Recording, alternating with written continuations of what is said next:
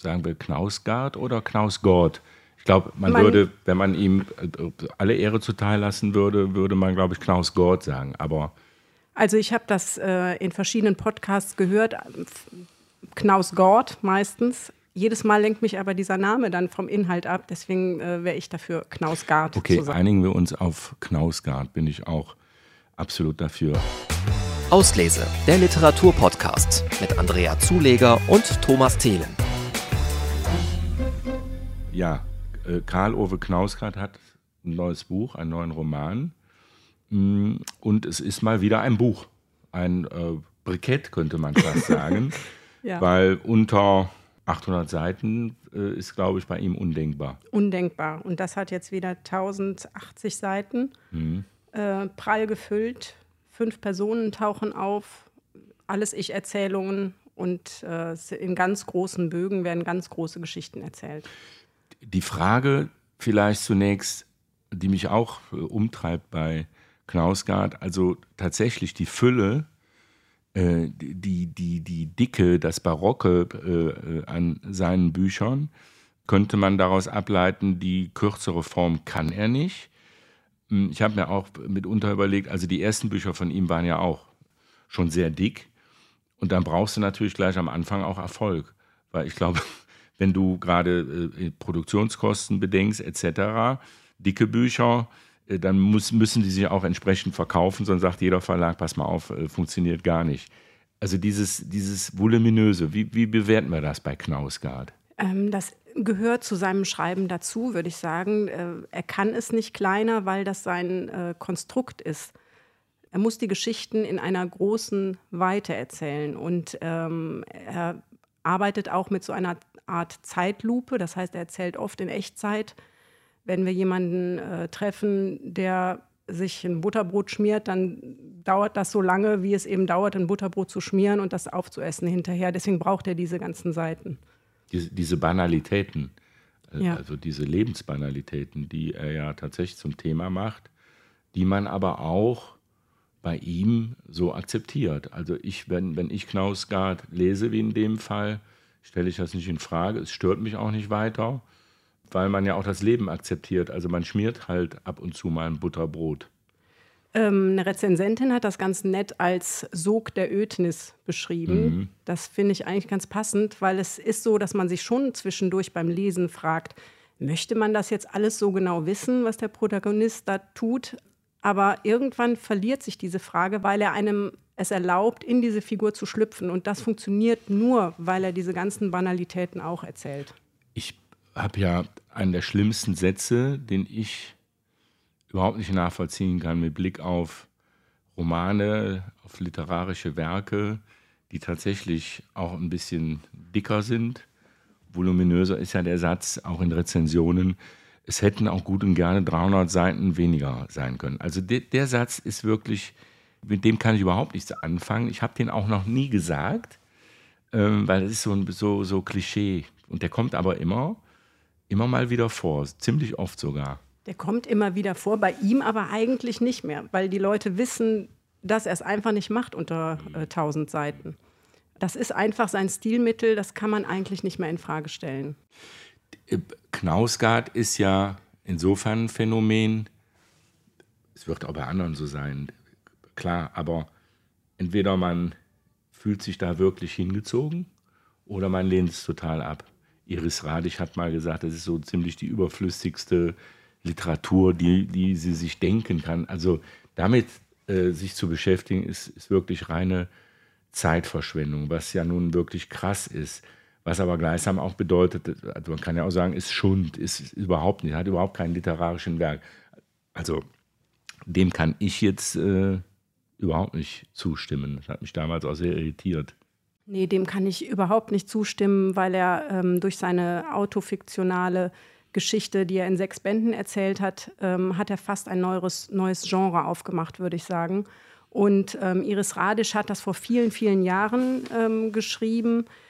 Gerade das autobiografische, autofiktionale Erzählen galt da noch so als Nabelschau. Inzwischen haben wir Annie Ernaux, äh, Literaturnobelpreisträgerin, ähm, die sich ausschließlich mit dem autofiktionalen Erzählen beschäftigt. Und ähm, das hat einen anderen Stellenwert heute in der Literatur mhm. bekommen. Ich glaube auch, dass die jüngeren Rezensenten das anders bewerten würden. Knausgard vor Literaturnobelpreis? Ist denkbar? Ist denkbar, aber noch nicht jetzt, glaube ich. Ist noch zu frisch. Müssen, wie so ein guter Wein, muss noch ein bisschen. Ja, und er ist fast ein bisschen zu, ähm, zu populär. Mm. Also er, er, ist ja gerade diese autobiografische Reihe wurde ja in äh, Norwegen so stark gelesen und zwar von Leuten, die sonst äh, gar nicht so große Leser sind, dass die in den äh, Betrieben Knausgard-Stunden eingerichtet haben, mhm. damit die Leute Zeit hatten, die Bücher zu lesen.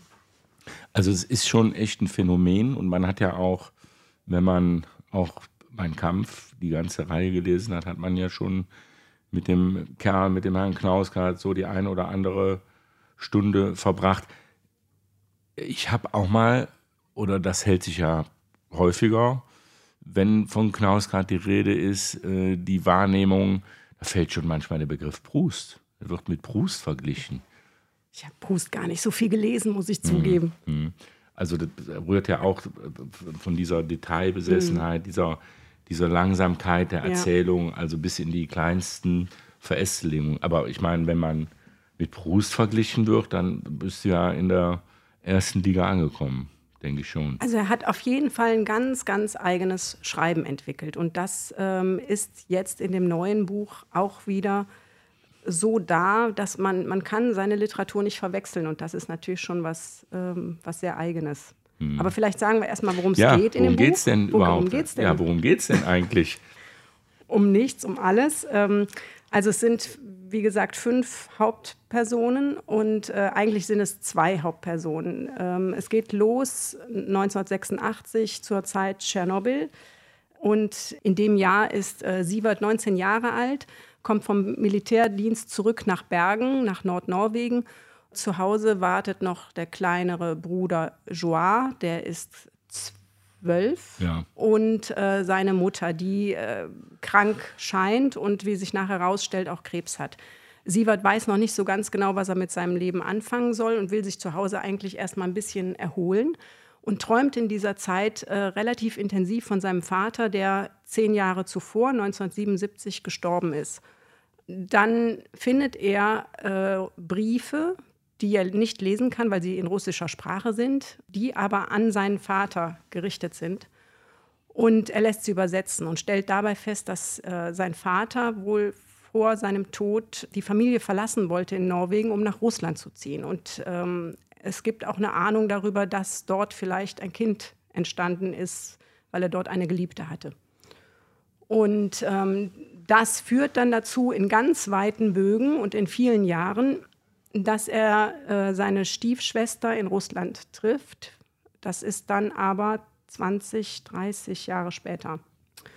Und man muss noch dazu sagen, äh, es gibt noch einen Helge ganz am Anfang, der hat aber nur in diesem 1100 Seiten Buch nur drei Seiten. Ähm, das ist wie ein Epilog ein bisschen eigentlich. Ne?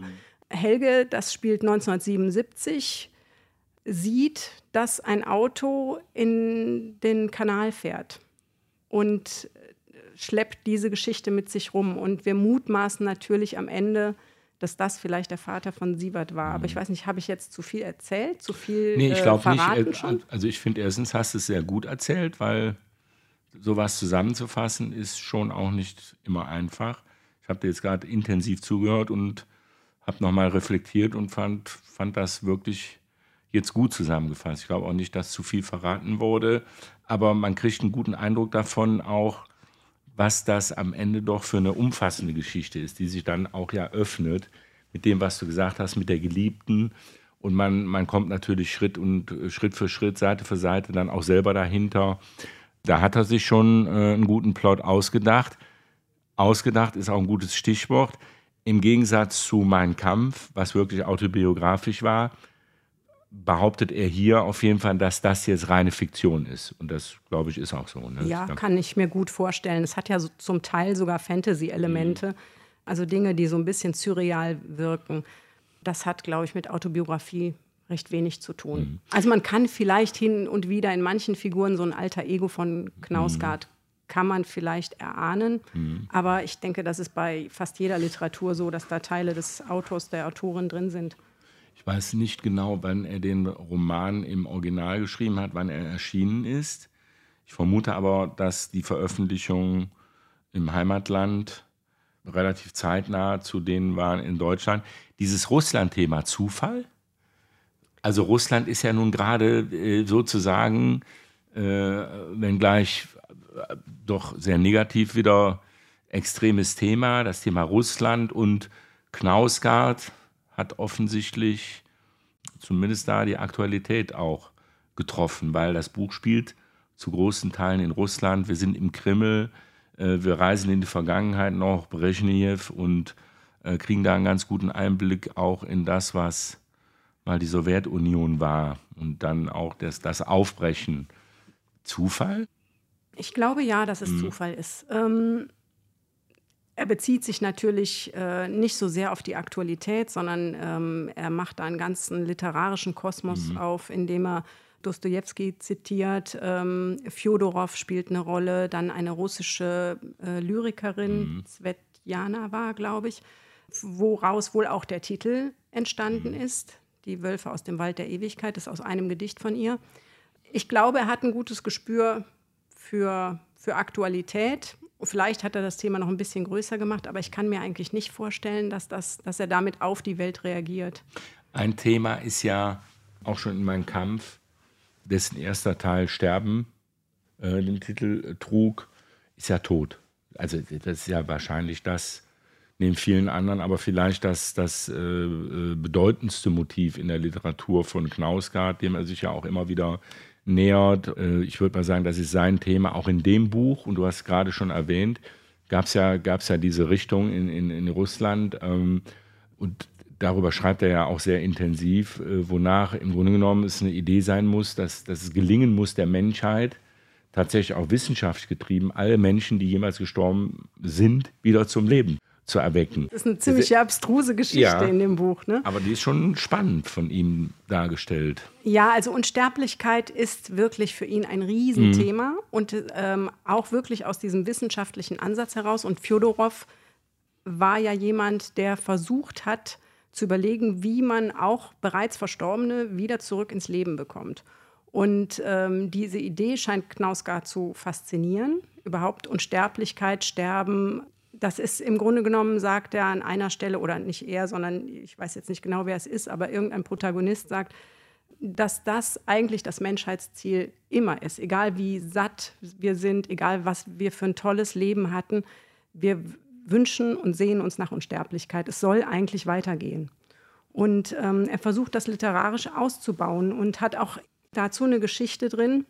In irgendwelchen großen Gastanks äh, schwimmen nachher Leichenteile und warten darauf, äh, zum Leben wieder erweckt zu werden. Das ist ein bisschen gruselig, aber das ist auch so dieser Fantasy-Anteil, der in der Literatur von Knausgard drin ist. Aber das, das finde ich, macht ja Knausgard auch aus, dass er sich tatsächlich auch immer wieder mit, mit ähm, Philosophien, äh, mit Theorien auseinandersetzt. Und da sind ja dann auch diese Brüche, dem gibt er auf einmal ganz viel Raum. Also ich, wenn ich äh, im, im, im, letzten Teil der ein Kampfserie kam auf einmal 200 Seiten dann über Adolf Hitler. Also, also da, da, da, das gönnt er sich dann auch. Ne? Und hat, wie ich finde, hier in dem Buch aus anderen Motiven haben wir auch das Thema Evolutionstheorie äh, ganz stark. Und da hat man fast das Gefühl, als ob er einem diese Geschichte, also als ob er einem das nochmal neu erzählt. Also ich finde, das macht er schon richtig gut, weil das ist ja auch ein Risiko. Weil wenn es gibt Themen, die sind ja tausendfach, millionenfach erklärt, erzählt worden, aber er tut es so ein bisschen mit dem Anspruch, ich habe noch neue Erkenntnisse, ich, ich habe was Neues zu erzählen. Das finde ich schon teils ein bisschen gewagt, aber ich finde, er gewinnt damit am Ende. Also an der Stelle Widersprechen musste Sie mir. Ich, musste ich mich ein bisschen durch diese 200 Seiten Text der Evolutionstheorie durchkämpfen, mhm. muss ich wirklich gestehen. Ich bin in den Figuren dann drin, ich habe das Thema auch verstanden, mhm. Evolution, ich habe das Thema Religion und Unsterblichkeit verstanden und manchmal macht es mir dann ein bisschen sehr schwer, da mhm. dran zu bleiben. Und mhm. ich weiß, dass manchmal zerfallen dann seine äh, ja. Romane ein bisschen. Und Ähm, ich habe mich da erinnert gefühlt an das erste Buch, was in deutscher Sprache von ihm erschienen ist. Alles hat seine Zeit. Mhm. Da war das auch so. Und da bin ich am Anfang ein bisschen ausgestiegen. Da war ich noch nicht direkt Knausgard-Fan. Mhm. Mittlerweile nehme ich das mit, aber es sind nicht meine Lieblingsstellen. Aber Sie, liebe Frau Zuleger, warum sitzen wir uns eigentlich hier so ein Blödsinn? äh, Andrea, aber das bedeutet nicht, dass du jetzt ernsthaft sagen willst, du überschlägst dann auch schon mal 100 Seiten. Nein, das Gut, tue ich nicht. dann bin ich beruhigt, weil das ist ja, das ist ja, darf man das sagen, das ist ja die Todsünde schlechthin. Also in, in Büchern, weil jetzt gerade mal eine Stelle kommt, die möglicherweise etwas schwerfälliger ist und die sich etwas zieht, zu sagen, so jetzt blätter ich mal 100 Seiten weiter. Das ist ja No-Go. Nein, das tue ich würdest, nicht. Würdest du auch so Sehe ich auch so. Dann bin ich beruhigt Aber und wir können uns in Ruhe weiter unterhalten. ich sehe es wohl auch so, wenn einem ein Buch am Anfang schon nicht gefällt, die ersten 50 bis 100 Seiten, dann sollte man es weglegen. Dann ist es irgendwie nichts für einen. Also Nein, ich muss auf gar keinen zwanghaft Fall. nicht die Bücher zu Ende lesen. Ja, du doch, schon, ne? Doch, ja, auf jeden Fall. War das schon immer so bei dir? Oder das hat sich das entwickelt? So. Das war schon immer so. Ich muss ja. dann Schluss machen. Ja, bei mir ist das, das ist möglicherweise, ist vielleicht eine leichte Störung. Also Störung im Sinne von, ich, für mich ist es positiv, ich, ich bleibe am Ball. Ich habe auch Bücher, die mir nicht so gut gefallen.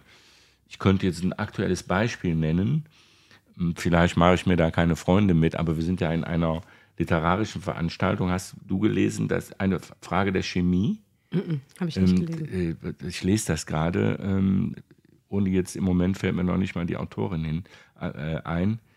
Da bin ich so jetzt bei der Hälfte und es sind, ist derartig, ist die Geschichte der Emanzipation einer Frau, einer Wissenschaftlerin, alles gut und schön, aber derartig Klischee besetzt, dass ich denke, das kann doch nicht wahr sein. Ich schaffe es aber nicht, jetzt mich aus dieser Geschichte zu verabschieden, immer in der Hoffnung, dass vielleicht das Ende mich dann doch noch versöhnt. Weil meine Erfahrung sagt mir, selbst in den schlechtesten Büchern, und sei es nur ein Satz oder eine Erkenntnis, irgendwas steckt immer drin. Ja, das mag sein, aber das könnte sie ja woanders dann schneller haben, ist meine Auffassung. Aber ich finde es schön, dass du allen eine zweite Chance gibst. oder eine dritte oder eine vierte.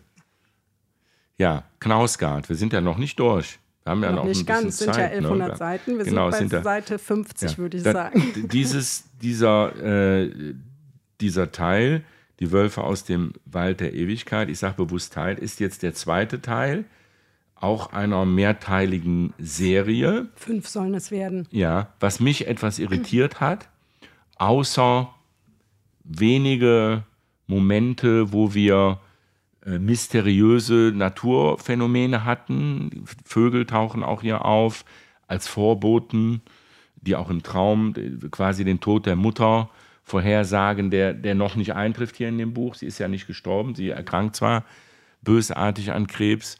Tschernobyl, äh, dann der, der helle Stern äh, am Himmel.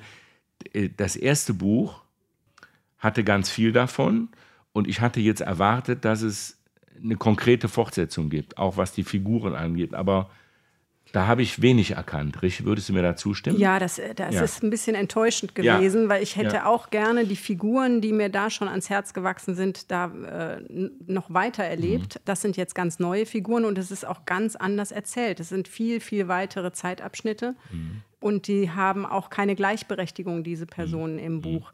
Und man muss dazu sagen, da wo der Morgenstern, also das vorige mhm. Buch, anfängt, ist praktisch das schon zu Ende. Also das heißt, äh, Band 2 ist jetzt zeitlich eigentlich vor Band 1. Das fordert uns schon ein bisschen heraus. Ne? Genau, ganz am Ende mhm. von diesem Buch erscheint der, dieser Stern, dieser ominöse Stern, der vielleicht was Apokalyptisches ähm, heraufbeschwört. Mhm. Der erscheint ganz am Ende dieses Buches. Mhm. Und wir wissen noch nicht genau, wie diese Dinge zusammengehören. Was ich ähm, geradezu eine Sensation fand und finde in diesem Buch, ist eine Geschichte, du hast es eben erwähnt, äh, Sievert ist der maßgebliche Protagonist in diesem bemerkenswerten Buch und wir äh, lernen Sievert als jungen Mann kennen und dann kommt der Zeitsprung, 20 Jahre später. Sievert weiß am Anfang, was soll er, wie du es eben schon gesagt hast, mit seinem Leben anfangen, was soll er mal für einen Beruf machen. Und dann kommt der 20, 20 Jahre der Sprung und dann haben wir wirklich auch wirklich einen veränderten Siever. Der ist inzwischen erfolgreicher Unternehmer, ein Beerdigungsinstitut, scheint aber mehr eine Kette zu sein. Was ich auch ganz spannend finde, die ganze Geschichte, die sich darum rankt. Aber wie Knausgard wirklich die Persönlichkeitsentwicklung auffängt. Also wir, wir verlassen ihn als Mit-20er oder Anfang 20er und dann kommt der Sprung und dann redet wirklich ein anderer Mensch, ne, der eine Persönlichkeitsentwicklung, der gereift ist. Also das finde ich, hat er, hat er richtig gut hingekriegt, dass ich dem sehr gut folgen kann. Also du hast ja eben von diesem anderen Buch erzählt, wo es um Klischees ging. Ja. Und äh, also eins kann man Knausgard nicht vorwerfen, dass er irgendwelche Klischees benutzt. Da mhm. ist kein einziges drin. Das ist auch das, was mich so an den Figuren so mhm. fasziniert. Ähm, und auch dieser Bruch, dieser Jahrzehntebruch, der in dem jungen Sievert zum alten Sievert ist oder zum reiferen, ist trotzdem so, dass ich mir eine Person gut vorstellen kann und dass ich auch diesen jungen Sievert äh, wieder im Kopf habe hinterher. Ne? Und es ist auch verrückt, der äh, will eigentlich überlegen, wie sein Leben weitergeht und landet dann ja nur als im Praktikum in einem Beerdigungsinstitut und dann bleibt er einfach da und dann trifft er irgendwie eine Frau, in die er sich verliebt und bei der bleibt er auch und alles ist perfekt. Aber auch schön. Aber das löst sich dann wirklich, weil wir diesen Sprung machen und dann äh, ist es tatsächlich seine Frau geworden die wir vor 20 Jahren mit ihm mhm. da begleitet haben. Das finde ich schon, schon sehr gelungen. Und ich finde, es ist natürlich wie immer bei Knausgard, es gibt verschiedensten Facetten. Es hat auch immer wieder mit Musik zu tun, die, die eine Rolle spielt, offensichtlich in seinem Leben gespielt hat oder immer noch spielt. Das Thema Alkohol natürlich, ähm, auch das Thema Aggression. Immer übrigens auch das Thema Fußball. Finde ich auch sehr gelungen. Wir, wir, Sievert lernen wir kennen als äh, Fußballer, der da in einer totalen Amateurtruppe anheuert, aber das Ganze doch mit einem ja, heiligen Ernst geschrieben. Also Fußball ist Sievert wichtig, Klammer auf, scheint offensichtlich auch äh, im Leben von Karl Ove Knausgard eine Bedeutung zu haben. Aber das nur am Rande. Also das Themenspektrum ist schon auch sehr das ist gewaltig. Riesig. Ne? Das ist riesig. Und das führt einen vielleicht auch dazu, dass er wirklich die Bedeutung äh, dieser riesen Menschheitsthemen im Banalen wiederfindet und auch in den Alltäglichkeiten des Lebens. Und ähm, das ist beim Lesen auch irgendwie schön, weil man das Gefühl hat, dass auch die Kleinigkeiten kann man mit Bedeutung irgendwie anfüllen. Mhm. Jetzt die Frage, Freust du dich denn schon auf die nächsten 800 Seiten oder darf jetzt auch ein bisschen Zeit vergehen?